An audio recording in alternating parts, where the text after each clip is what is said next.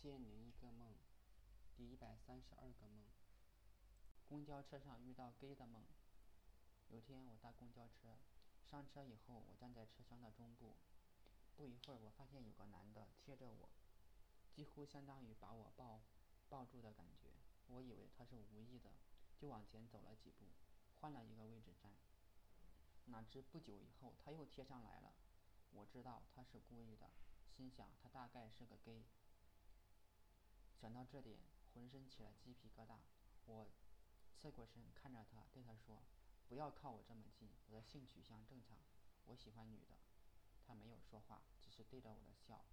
我记得他穿的是花衬衣，我想他大概还会骚扰我，所以就提前下车了。我对国外现在同性恋合法化持保留态度，甚至有报有报道说中国有个小孩发现自己是同性恋。他一直很苦恼，长大以后才知道自己是正常的，不单单是自己，社会上已经对同性恋宽容宽容了许多。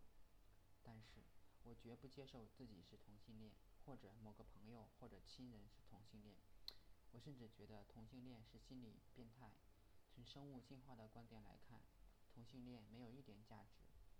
不知道为什么这些基因还保存了下来。